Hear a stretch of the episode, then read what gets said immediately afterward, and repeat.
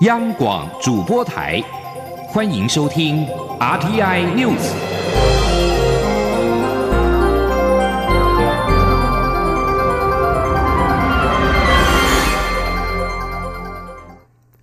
各位好，我是李自立，欢迎收听这一节央广主播台提供给您的 RTI News。香港民间人权阵线发起的八三一游行被警方禁止。但是，香港多处地点今天下午开始仍然出现游行人潮。今天的游行也引爆了警民冲突。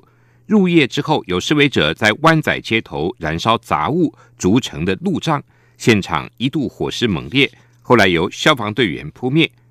香港电台指出，火救熄之后，警方跟两辆水炮车进行清场，示威者则沿着轩尼诗道跟装饰敦道散去。报道指出。在轩尼诗道，警方推进到休顿球场附近期间，释放了催泪弹，多名防暴警察包围示威者，并且用警棍殴打，将多名示威者制服在地，并用锁带将示威者双手扣在身后。香港电台指出，有一名男子左眼受伤，急救人员为他包扎；另外，也有一名摄影记者的左脚被疑似遭到海绵弹击伤。另外。铜锣湾富豪香港酒店外面也有示威者架设路障，在尖沙咀弥敦道有示威者用垃圾桶等杂物堵住道路，导致了巴士被困在路中间。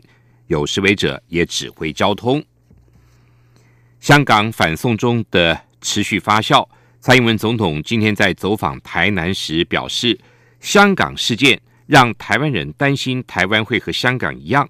但台湾的命运由台湾人自己决定，是掌握在台湾人的手中。台湾拥有主权及民主自由的生活方式，一代一代的传承下去，顾好台湾的未来。总统府今天也表示，蔡总统参访汉翔公司时，肯定为 F 十六战机的性能升级。总统指出，国家的主权及和平要靠坚实的国防能力，才能确保和平的存在。总统说。从二零一六年执政以来，就积极的推动国防自主，将国防纳入产业的一环。总统还表示，推动国防自主的路不好走，但是面对现在种种的挑战，我们要捍卫主权，维护区域和平。不论有多大的困难及挑战，我们一定会坚持走下去。香港因为反送中条例引发街头抗议活动，局势紧张。行政院长苏贞昌今天也表示，中国答应香港“一国两制”五十年不变，现在不过二十几年，已经出尔反尔，用政府机器剥夺人民权利。他要大家看看香港，想想台湾，也希望台湾人民务必珍惜得来不易的自由民主，一定要守护自己的国家主权。苏贞昌说：“我们希望台湾人民务必珍惜。”得来不易的自由民主、尊重人权，一定要守护自己的国家主权，千万不要有了这个幸福到失去的时候才来觉得重要。香港人民现在已经非常卑微的要守住打折扣后的自由民主，都已经如此被如此对待。台湾人更要坚守，更要注意，一刻都不能松懈，一步都不能退让。另外，国立东华大学一名二十岁的李姓香港侨生日前传出因为参加反送中示威而被逮捕。东华大学表示，已经请教育部驻香港代表协助，希望李生能够顺利的赶上开学日。陆委会今天也表示，驻港办事处已经将相关的情形通知东华大学。如果李生跟学校有进一步协处的需要，陆委会将提供必要协助。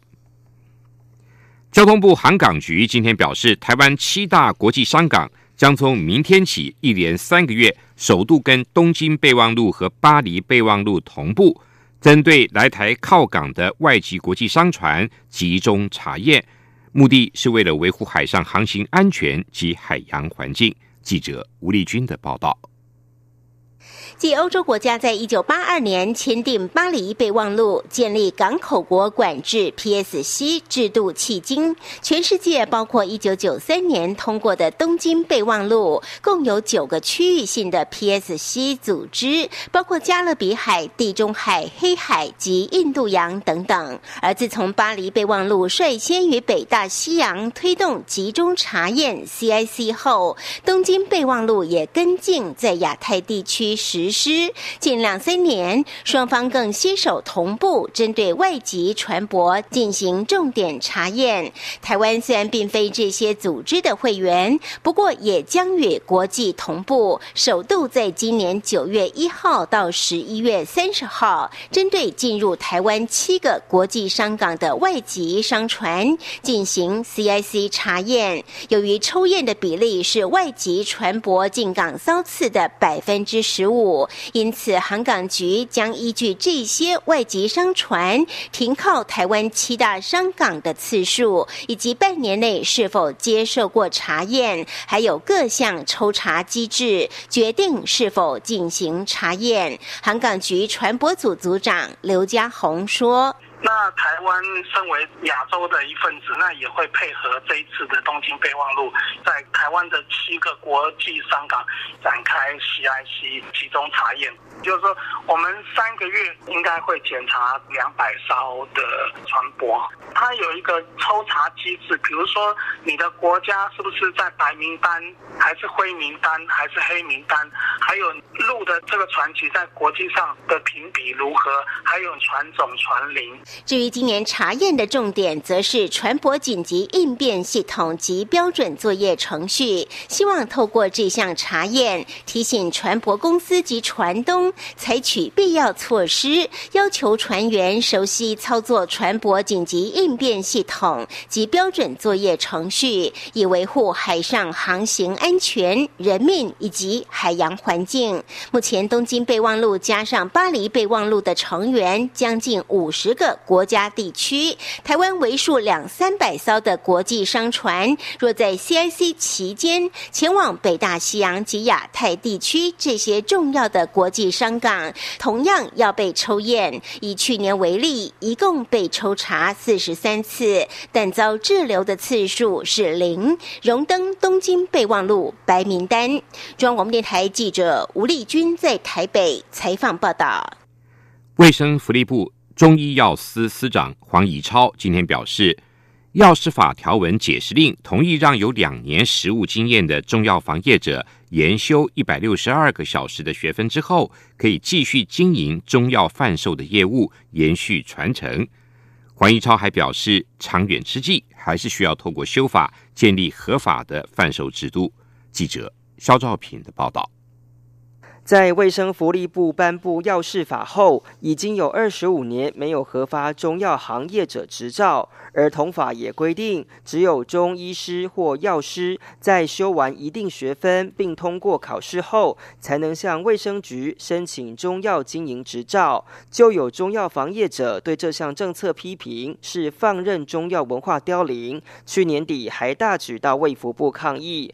为此，卫福部三十号颁发解释令，明。评定，只要在同一个中药行有两年以上经营经验，且研修过一定的中药课程，满一百六十二小时者，即日起就可以申请为原地址的中药房接班人，无疑是为中药房存续开了新管道。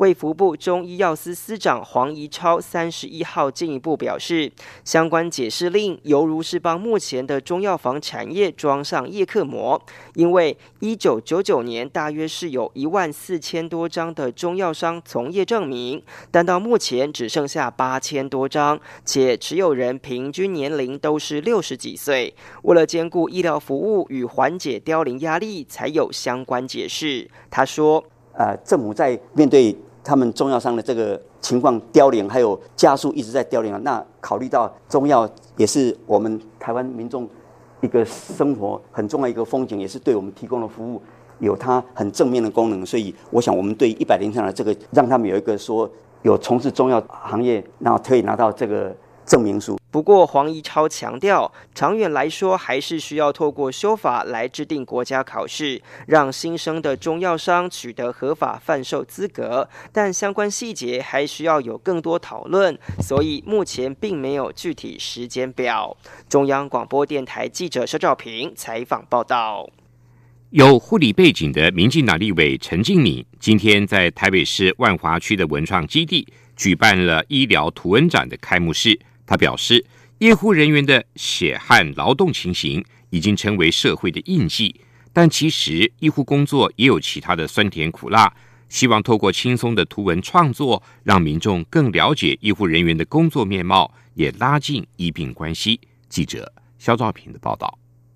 台北市万华区蒙甲龙山文创基地，从八月三十一号到九月二十二号，有一场聚焦在医疗卫生与医护职场的图文展。不同绘画风格更是吸引路人停下脚步。值得注意的是，有些作品还是来自医师之手。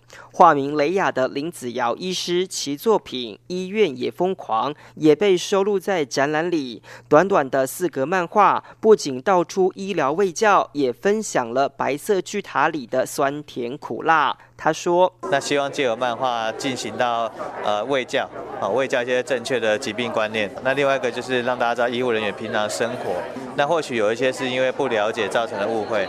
那了解之后，希望大家医病关系能改善。”医疗图文展的推手就是有护理背景的民进党立委陈敬敏。他表示，虽然日前国际知名杂志《CEO World》将台湾医疗体系评比为世界第一，但背后其实隐含了不合理的医护待遇，但如果血汗印象一直烙印在民众心里，恐怕也会影响新血加入。所以，希望透过图文介绍更多元的医护环境。他说：“如果我们这些真的能够让他的笔触能够宣导医院的，也许有喜有悲，有欢有愁。”也也许很辛苦，但是也有他值得的地方的时候，来让大家了解的时候，不是更有意义吗？